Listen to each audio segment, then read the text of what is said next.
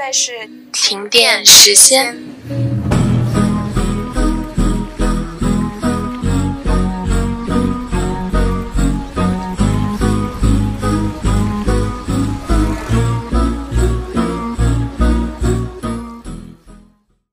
Hello，大家好，我是无敌贤宝。Hello，大家好，我是随七。首先第一趴，我们先来介绍一下自己吧。我呢是一个典型的水瓶座，向往自由，有一个作家梦。后来无意中看到“有梦为马，随处可栖”这句话，一下子就被惊艳了，一直用它作为签名。随期呢就是这么来的，但因为七夕的七没有那么好记，就改成了数字七。哦，原来是这样啊。对呀、该你介绍啦。好的，在网络世界里，我行走江湖的名字就比较霸气了，叫无敌贤宝。这个名字的由来跟我的英文名 Salt 有关。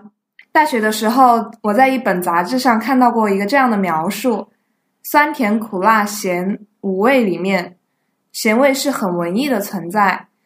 首先呢，它是眼泪的味道，而且咸味过淡则无味，过浓则发涩。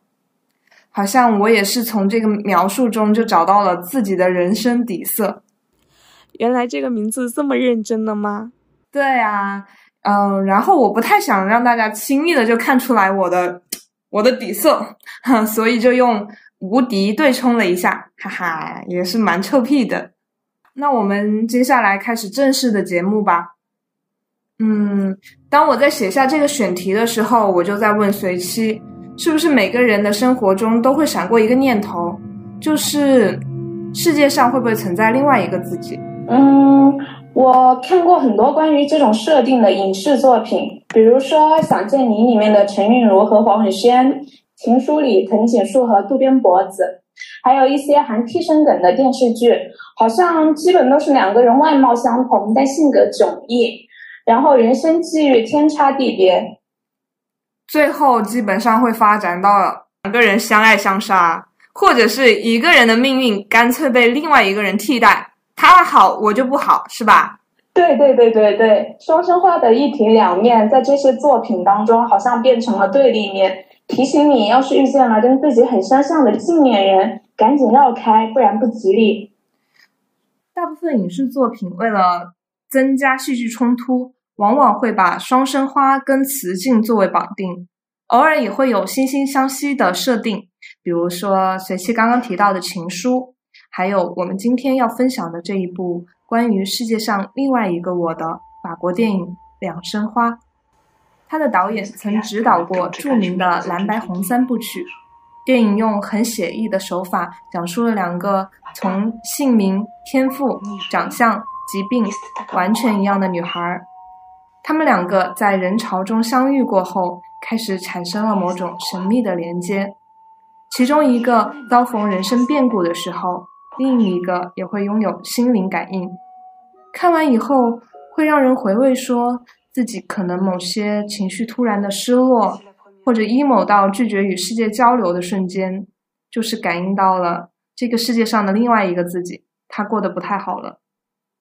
是的，这部电影呢很强调宿命感，而且整体的叙事和视听上都有一种朦朦胧胧的意象美。影片的整体色调是和煦温暖的，一开始没有对主角的身份做明晰的交代，甚至你都看不出来它是交叉叙事还是线性叙事，所以我刷了三遍才区分出两位女主女主人公。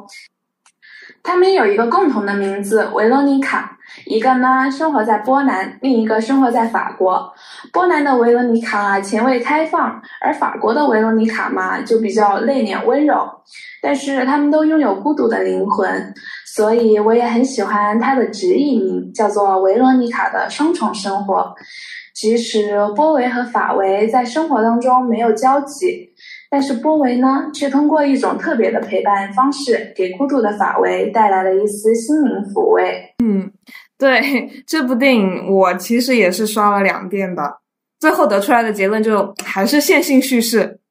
是的，是的，是的。其实看明白了，会发现叙事和主题还是比较清晰的。对他，只不过导演用了非常巧妙的手法，会让你感觉意想不到。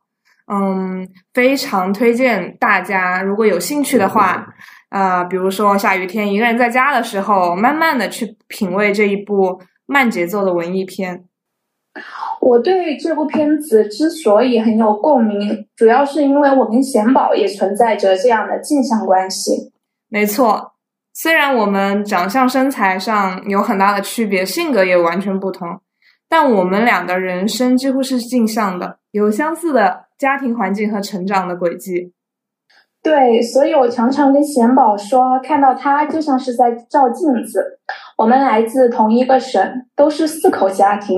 贤宝有一个姐姐，而我呢有一个弟弟，但我们俩都是被家里面选择放养的那一个。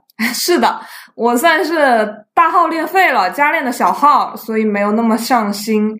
而随其家嘛，就，嗯，好像并不需要多说，懂的都懂哈。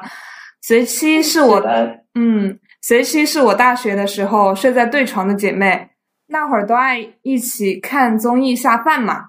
在还有男人帮的极限挑战里，有一期节目是关于人生起跑线的测试，我们全宿舍都做了，其他人呢或多或少还能往前迈几步，只有我和随七始终停在原地，恨不得还要倒退两步。是的，是的。所以这一期将会分享我们两个零起点女孩成长经历中独自打怪升级的故事，提供选择和思维模板，可供有类似处境或者即将面临选择的朋友进行一个参照。好的，那么就由我先开始吧。嗯，好的。我目前在首尔，刚进入研究生毕业论文阶段。我们学校呢，向来以教学严格著称，从入学起。我感觉自己就像一头被挥鞭驱赶的驴，每天都在看书写 paper，所以养成了每天四点半到六点起床的习惯。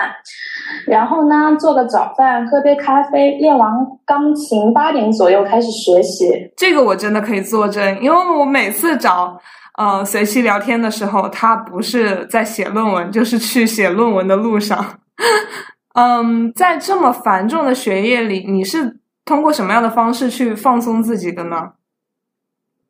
嗯，我一般中途累了的话，会去刷刷视频，或者是在完成周期性的任务之后去逛个超市。逛超市真的挺治愈的。嗯，或者是像，嗯，现在哦，对。五月份疫情慢慢好转之后嘛，我教授开始组织了每个月一次的登山。我意外的发现登山也很治愈，大自然它真的有一种很神奇的魔力，特别的解压。对，因为越接近生活，或者是越去触碰自然，你的心就会慢慢的平静下来。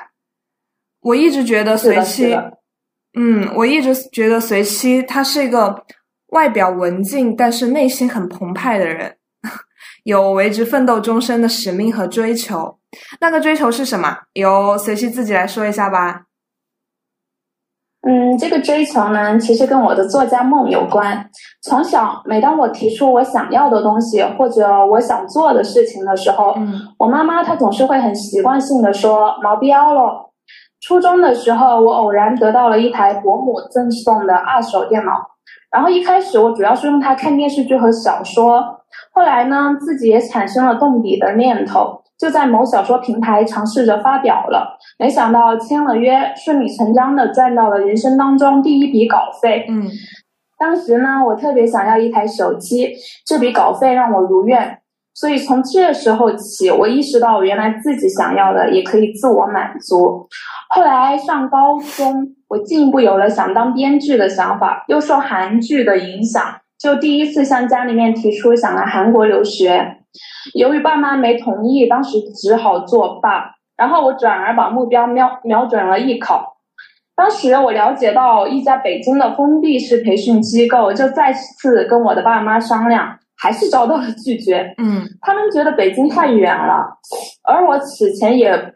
嗯，并没有很热衷于学习，上课就总总是瞌睡连连的，成绩在市排名倒数的学校里也只能算中等，仅有的长项的话就是写作能力还不错，作文分总是很高。也是因为有了想当编剧的梦想，我才真的开始对学业上心起来，并且最终说服了爸妈，让我在老家接受艺考培训。我的父母他们一直认为女孩子不需要读太多书，对我也从未寄予期望。所以等艺考结束后，当我提出想要补习文化课，得到的依然是那句很熟悉的“没有必要”。于是呢，我又上网找了一位在我中学附近一所名校就读的研究生来辅导数学。我记得辅导费是五十块钱一个小时，也是用我之前的小说稿费付的。嗯，我高中的时候其实没有继续写小说，但是很幸运，之前的作品持续有收入，在关键的时刻帮到了自己。所以在求学的阶段，你的诉求都传达到位的情况下。从原生家庭得到的都是否定的答案，是，嗯，然后都是通过自己去寻找了解决路径，连补习的钱也全部都是你自己承担的吗？嗯。高三补习的钱全部都是我自己承担的，因为资金有限，其余的科目我就只能靠自己努力了。能问老师的就去问老师，需要背诵的就只好死命的背。最后高考成绩出来，分数还算理想吧。我从来不是学霸，就读环境属于那种一本率几乎没有，个别学生能考上二本，余下的都默认只能读专科。所以填志愿的时候，一本我都没有考虑，直接选了个二本，还担心自己自不量力。对，这里我要说一下，是有个小插曲的。嗯，我和随七是大学同学嘛，在进了大学以后，我们才发现，其实我们的分数在当年是能够上另外一个一本的外语学校的。对，因为填报志愿的时候没人指导。是我自己摸索研究的，爸妈也不过问，所以想起来还是会有点可惜。如果有高中生在听我们节目的话，升大学的时候一定要重视高考志愿哦。后来收到大学的录取通知书，我还是挺兴奋的，赶紧拿给了爸妈。但我妈觉得学校在外省，希望我放弃，能够去读老家的一所专科。最后，在我的坚持下，他才同意。嗯，上大学后呢，我又开始写小说，还拉上了贤宝和另一位热爱写作的室友一起。这说起来就有点惭愧了。嗯，最后我们都半途而废了，只有随期完成了几十万字的创作，而且还得到了很多人的喜欢。说起来，那部小说的封面还是贤宝做的呢。这是可以说的吗？对，是。花了一个小时用美图秀秀做的，做的很好啊，我可喜欢了。是的，是的，没想到后来这些小技能也可以成为我们做播客的支撑。我记得那段时间，只要不上课，随时就会在寝室里面哐哐码字，真的很勤奋。那是因为我手速慢，然后每天为了赶更新，头都薅秃了。钱宝说我使命感强，其实我觉得我更接近于幻想吧。写小说也是全凭感觉，而且因为连载的过程太痛苦，一完结我就不想再碰，这也导致我创创作率很低。但是那部作品的收入还可以，它让我整个大学期间可以轻松的买到自己想要的东西，可以自由的去看喜欢的明星的演唱会，也进一步认识到了经济自由的重要性。嗯，所以我突然萌生了一个念头，那就是即使不依靠家里，我也可以自己攒钱来韩国啊！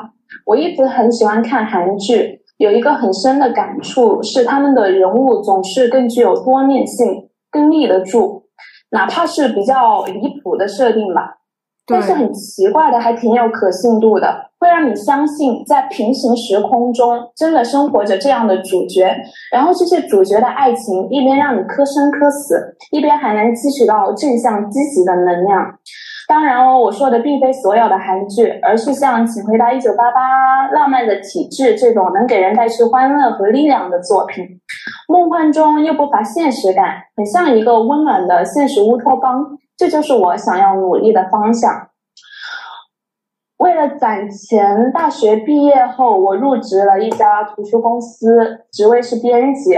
过程中也接触到了一些优秀的小说作者，他们通过卖影视版权获得了不菲的收入。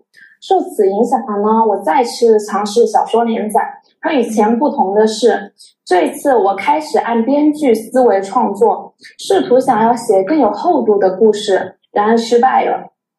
嗯，也是因此我开始审视我自己。一方面，我总说自己喜欢创作，但是从来没有把它当成一件很专业的事情去用心钻钻研。另一方面，在创作小说这件事上，我并不算纯粹，所以断断续续，不是持续在写，以至于经过这么多年，写出来的东西仍然很稚嫩，人物也好，情节也好，臆想成分太多。总之，还是有很多需要学习的地方。嗯，在这之前的小说创作，更多是为了基础的经济支撑吧，所以目的可能是比较初级的。主要是为了满足你日常被否定的那些需要。对，一开始基本没有追求艺术性，后来的尝试就能看出明显的差距。按我原来的计划，等自己攒够十万就跟家里面坦白。然而现实是我家人的思想都比较传统，从我大四起就非常热衷于给我介绍对象。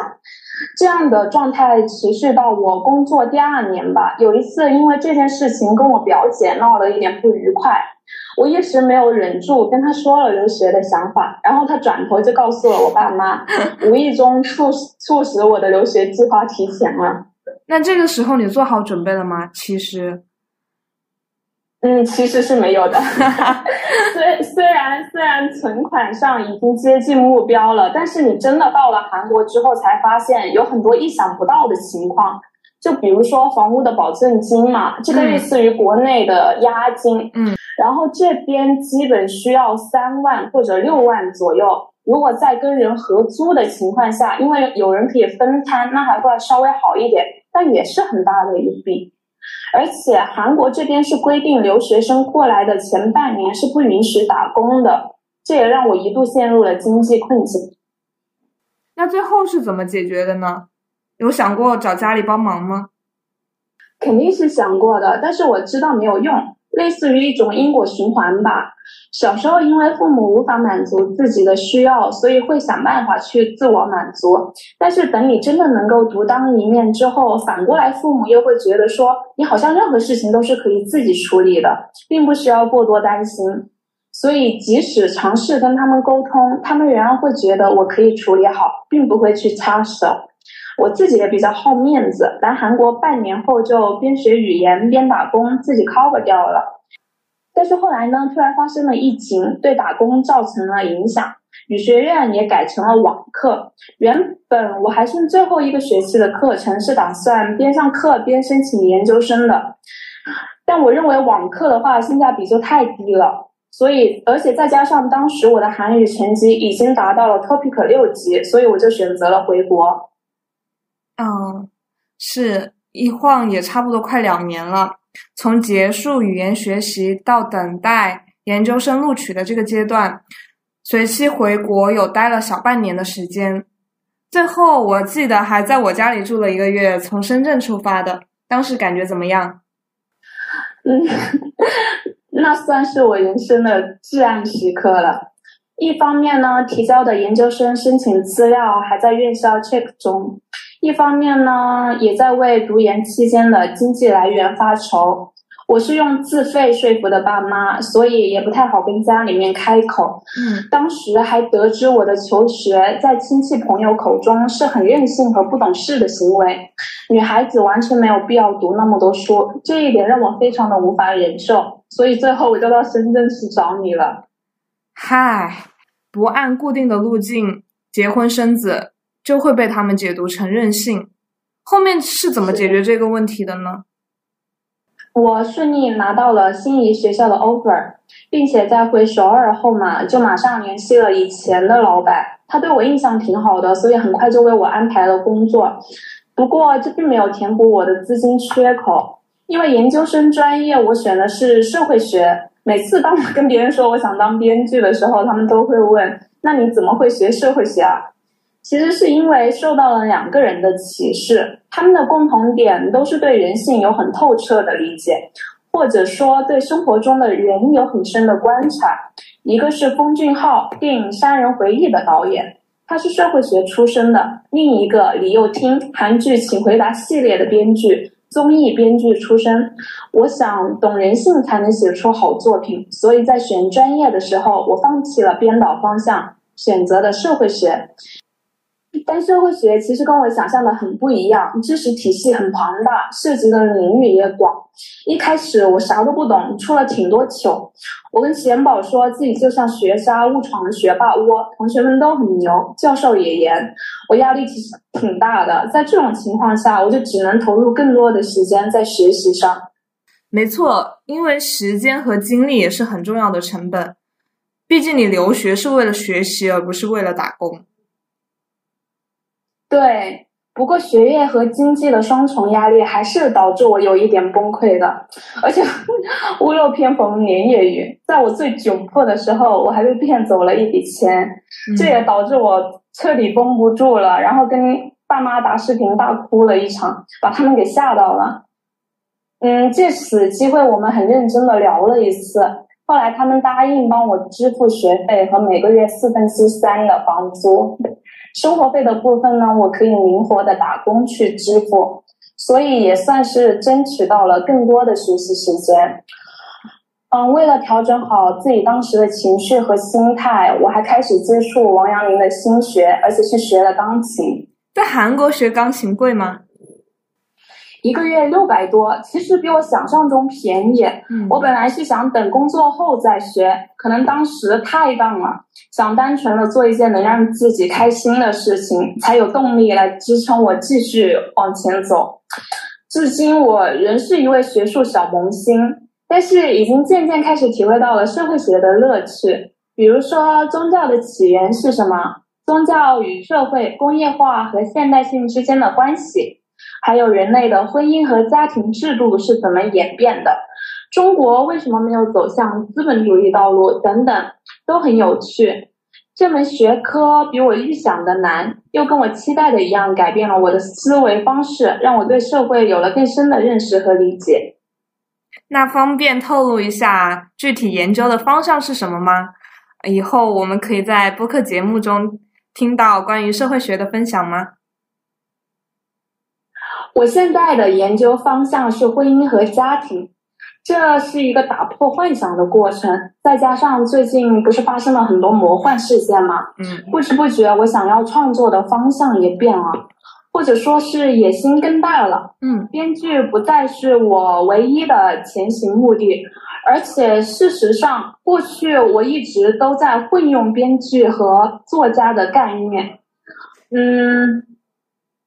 其实创作有很多种形式，在我们播客现在已经计划的十个选题中啊，关注两性关系、婚姻家庭制度、社会结构的探讨就有近半数以上。我会埋首在现有的研究领域里面，然后把自己所学的呀、所领悟到的，我认为对大家有益的东西，通过播客的形式分享出去。大家也可以订阅我们，及时收听后续的节目。那真的太棒了。我最佩服随七的一点就是他的身上有一种革命性。原本他面前没有路，却在自己一次次反复的争取中走出了自己的道路。研究生因为跨了专业，他要比别人做更多的功课。我见证了他从刚入学时的茫迷茫和焦虑，到现在逐渐变得游刃有余。嗯，因为他的指导教授最近。主动向他提议，希望随期能够继续留校读博。作为他的朋友，我真的真的很为他开心。作为一名女性，无资源、无帮扶，长期被忽视可能并不是什么罕见的事情。之后的节目中，我们也会聊到有关女性的成长与人生选择等方面的内容。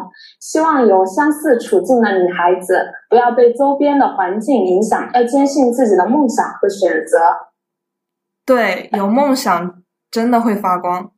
是的，在我眼中呢，贤宝是真诚直率的，有明确的原则和边界，是那种能够为朋友两肋插刀的无敌女侠。这个评价好高啊，我太喜欢了，谢谢随气。嗯，那么接下来我先跟大家聊一下我的现状吧。我目前所在的地理位置是在深圳，本职是工作了六年的互联网女工。在今年，也就是疫情的第三年，进出口贸易紧缩的情况下，我被光荣的毕业了。截止到录制时间，二零二二年八月八日，现在仍然处在一个待业的状态。不过我们公司还算靠谱，给了我一笔不少的补偿金，让我能心安理得的在这段时间做一个自我调整。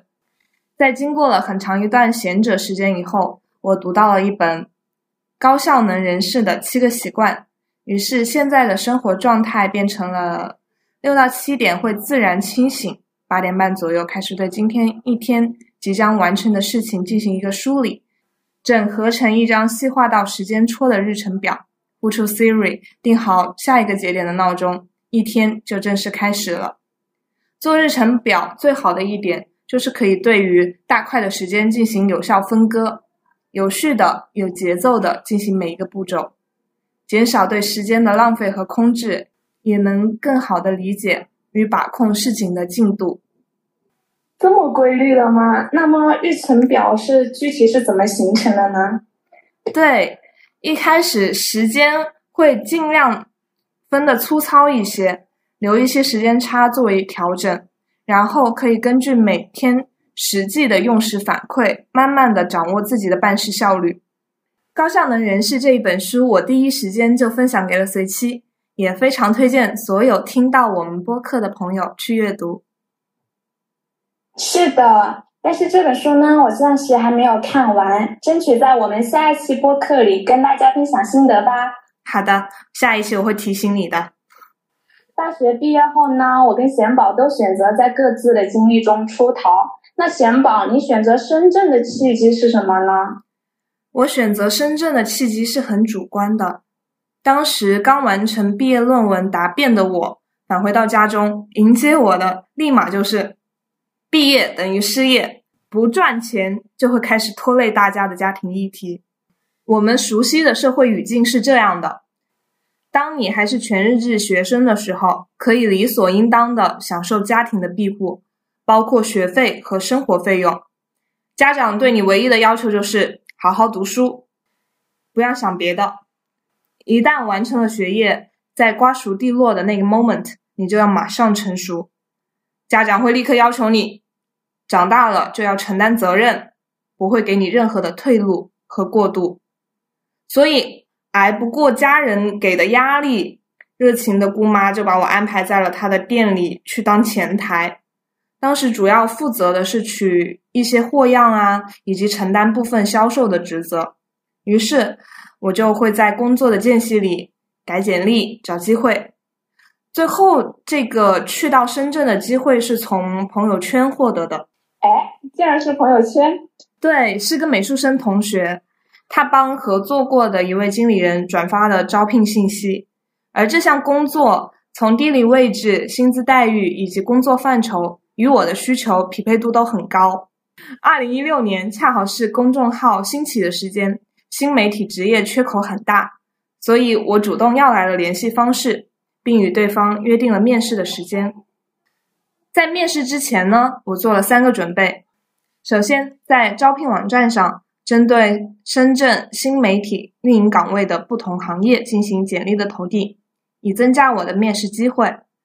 然后，主要是针对岗位职责，对公司项目进行背景调查，找到竞品进行分析。然后，用自己的公众号和微博建立了一个最小化的运营矩阵。输出与该项目有关的新媒体文章，最后也是很多公司特别看重，但是毕业生往往会忽略的步骤，就是整理自己的作品集。这个是用来佐证自己可以胜任，甚至是延展这份工作的能力。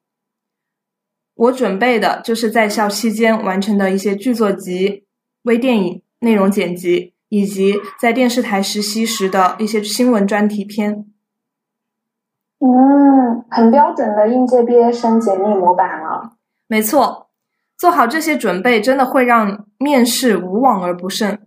当时为了节约成本，我集中在这一天约了四场面试，最后不仅拿到了所有的 offer，还争取到了在 CBD 提供食宿的权益。嗯，我父亲在我拿到 offer 以后对我说：“你真的要一个人去深圳吗？”不在亲戚店里帮忙吗？我当时的回答是：那他能给我这份工作同等的薪资吗？父亲沉默以后摇了摇头，于是我便顺利出逃。所以说，你的父母也并不愿意你去深圳，甚至还有过一些就是类似于阻碍你的动作。对，他们都不相信我能打个引号的混个样子出来。嗯，但是呢，我从这一次出逃的经历，总结了两个非常朴素的社会真相。第一个就是机会都是留给有准备的人；第二个就是只要你能对自己负责，就可以选择自己想过的人生。我会把目前经历的人生划成两个板块，一个是求学过程中的懵懂时期，另一个是步入社会后自主意识逐渐觉醒。于内探索边界，于外感知生活的阶段。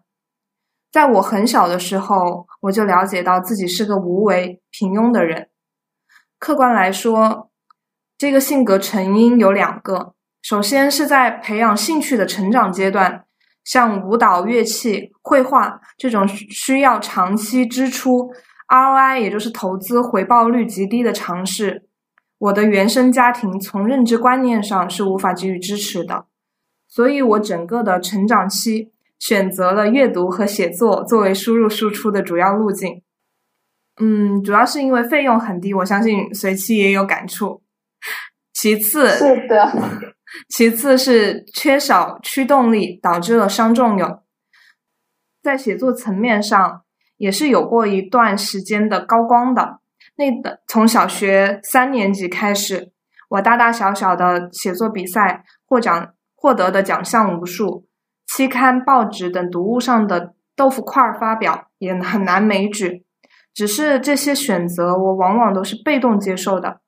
比如说，每次比赛都是老师要求我去报名，或者是课堂上的练习被建议拿去发表。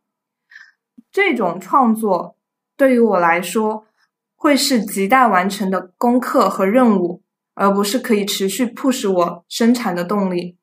所以，我大学时候，呃，和随妻一起写的小说，写了两篇和两万字左右的小说，都是因为热情透支，难以维持，就胎死腹中了。嗯，那你求学的时候意识到这个问题了吗？完全没有意识到，所以整个求学时期的 keywords 就是按部就班，我没有逾越高墙的冲动和理由。中间是存在一个固有认知的，认识我的人，包括我自己，都默认写作是我擅长的事情。在说到梦想的时候，我也会下意识的会往编辑啊、作家呀这样体面的工作上面去靠，但实际上不是的，因为我我前面两份工作都是强文字输出类型的新媒体运营和时尚编辑。因为工作的要求需要及时同步最新的 news 和资讯，生产高强度同质化的内容。嗯，当输出大于输入的时候，就会一直在消耗自己的积累，慢慢的写东西就会变得很煎熬。于是我真正的开始意识到自己对写作没有热情，只有技术。不过比较幸运的是，我醒悟的还算是比较快的。在寻找人生指向上，我找到了一个可以受用终身的解决方案，就是可视化的未来蓝图。简单来说，就是通过一个具体的目标，延展开一幅你向往的未来生活的图景。当这个蓝图越清晰、越具体，你真的想过那样的生活，就会产生一些原始的驱动力。嗯，这点我也很有共鸣。就是以点带面，你说的是那种就是具体的目标，对吧？但是到底要有多具体呢？嗯，我先来举个例子。现在回想，人会被我称作开智或者是启蒙的一场聊天，是一个财务 F 姐，她通过了计算提出过一个观点：如果没有家庭的羁绊，也就是说没有孩子和老公，她二十多岁来到深圳的时候开始存钱奋斗。女生是完全可以靠自己的能力买房，继而留在深圳的。因为我非常喜欢深圳这座城市的活力啊，它的包容度，它的快节奏。但是此前我初来乍到，并没有找到跟这座城市可以和可以和谐共处的关系，所以这个蓝图在二十岁出头的我听来，就像是打通了我的任督二脉，我一下就找到了与这座城市的连接，于是我就果断下定决心，要通过自己的努力买房留在深圳。所以我划定的具体目标，就是在深圳西部拥有一套属于自己的房子，三十五到六十平的一室一厅，总价在大概在四百万以内吧。居然要这么具体的吗？没错，因为只有具体到数额，你才好去拆解目标。比如说，在研究深圳的买房政策以后。下一步就按照自己的实际情况列出步骤，然后去执行。像我具体做的一些事情，可以跟大家分享。嗯嗯，比如说办理落户、缴纳公积金、关关注房价，开始初步的进行理财规划，以及去劝说家人入伙。有了目标路径，执行力就会变得格外的惊人。在这里，我还要提到一本有实操意义的书。叫做有钱人和你想的不一样。那书里提到，如果你想要拥有财富，首先就要建立自己的财富蓝图，通过自我塑造的方式，潜移默化的将正确的财富观念和认知植入到自己的日常生活中。就是说，你首先要坚信自己的判断，然后再去行动。没错，在这个阶段，我像被打了鸡血一样的亢奋。会在意日常收支的一厘一毫之差，会在意储蓄账户上的金额是否在持续增长。日常和朋友，日常和朋友谈论最高频的词汇就是房子焦虑，但是往往过犹不及。好的方面就是有了具体的目标后，非常激进进取，人生很有方向感。坏的方面就是在这个过程中。更多的是去向别人证明自己，但自己过得并不算开心。你说的别人是指你的家人吗？对，你懂的。因为刚工作我就提到要买房子，当时他们都觉得我疯了，以为我是想要去占用家里的资源去享受。直到我每年的存款逐渐上涨，到了六位数以后，才有底气跟家里人对谈。他们也才终于意识到我是认真的，然后大概是在两年前，我已经存到目标住宅首付款的三分之一了。在深圳房价从一六年又翻了一倍的时候，买房焦虑的阈值达到顶峰。我从我自身的经验总结就是，原本一件并不算坏的事情，一旦成为了执念，就会极容易反噬到自身。当时我在家人的支持下就去找中介看房，也的确找到了理想中的 dream house，但首先是首付款月供有一定的现实差距，其次是家里面也发生了一些变故，预期的支持并给不到了，最后是次年深圳更加严苛的房产新政，彻底的让我买房梦碎，这让我意志消沉了很久。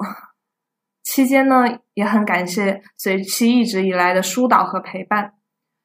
后来是因为去年看了一部武侠电视剧《山河令》，男主角周子舒挣脱樊笼，宁可恣意妄为的活十天，也不愿意违逆本心的活十年，从体制中以惨痛的代价赎出自由身，让我开始冷静的思索：别人怎么看，真的重要吗？以及我究竟想要的是什么呢？于是我开始重新审视这幅蓝图。由于前期的激进，短时间内我经历了多重变动：公司主营业务转型、身份转变、派系争斗等等一系列的阵痛期。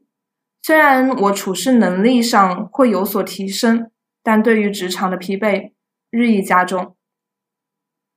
经济独立后，我一直设计了一个固定的探索基金，每年会去做一些新的尝试，比如说滑雪、tuffing，去不同的地方旅行，可能我现在还没有找到可以为之奋斗终身的事业，但是希望通过不断的探索边界，去找到自己的 mission。所以，让自己不必售卖八小时的工作时间，把时间花在生命的体验上，这就是我修正以后的未来的蓝图。在网上冲浪的时候，我看到过一个很有趣的概念，当时也跟随妻分享了，就是财务自由可以细分为多种形式。胖 free 指的就是通常我们理解的那种财务自由，拥有超量资产的富翁家、豪华游艇、大别墅；而瘦 free 则是我们普通人可以控制自己的物欲，让被动收入 cover 住日常开销。就基本上也能达到解放自己的这个目的。对啊，普通人也能够在自己的能力范围内实现财务自由。哎，可以知道你的具体计划吗？可以啊，所以跟大家分享一下，我下个十年的计划就是储蓄到三百到五百万的一个账面资产，一定是资产而不是负债哦。通过进一步合理的。资产配置维持在年化八到十的一个收益率，那我就可以自由了。嗯，是我熟悉的那个贤宝了。那分享一下你想做这一档播客的原因吧。起源是偶然在放学以后，关于 Web 三点零那期播客中，我得到了只工作不上班的启示，不仅让我重新燃起了创造欲，也对。可以有效沉淀的长时间音频内容非常感兴趣，也对未来的 Web 三点零有拥有了新的期待。现在我拾起了数据分析和编程语言的学习，希望未来也能成为去中心化社区的创作者和建造者之一。今年是我跟随妻认识的第十年，和双生花的故事一样，平时呢我们在各自的生活里孤军奋战。但又有着密切的联系。他研究的专业方向可以给我带来更多关于人文社科、宗教灵性的角度。再加上我们都处在一个积蓄能量的成长阶段，做一档播客来记录，是我能想到的最好的方式。对我们的聊天呢，每次都是以小时为计算单位。所以在贤宝跟我提出可以一起创作一档播客的时候，也是瞬间就引起了我的共鸣。没错，嗯，其实，在回溯自己一路走来的成长和变化的时候啊，我自己最大的感悟也是，就是想到了就可以去做，不要限制自己的可能性，我们可以努力的去创造可能嘛。还有就是，如果遇到镜像的人的话。嗯，也请不要去绕开他，而是去拯救他，说不定他就会成为你生命中很大的一个礼物哦。对哟，不只是镜像的人，包括我们身边的每一位同路人。贤宝在我状态不好的时候，曾经对我说：“你不是一座孤岛。”播客作为声音的介质，就有一种特有的陪伴感。停电时间，想成为一座可回溯、可参阅的人生电影院，让每座独一无二的岛屿互相依傍，连成连绵的山脉。所以，你愿意成为我们的同路人吗？如果你对本期的内容有产生共鸣或者想法，也欢迎在评论区给我们留言，或者是通过详情页面的邮箱地址给我们投递远方的信件。如果你喜欢我们的播客，也可以前往爱发电为我们打 call，每一份发电都是对我们的肯定和鼓励。欢迎订阅我们的播客，下期再见哦，拜拜，拜拜。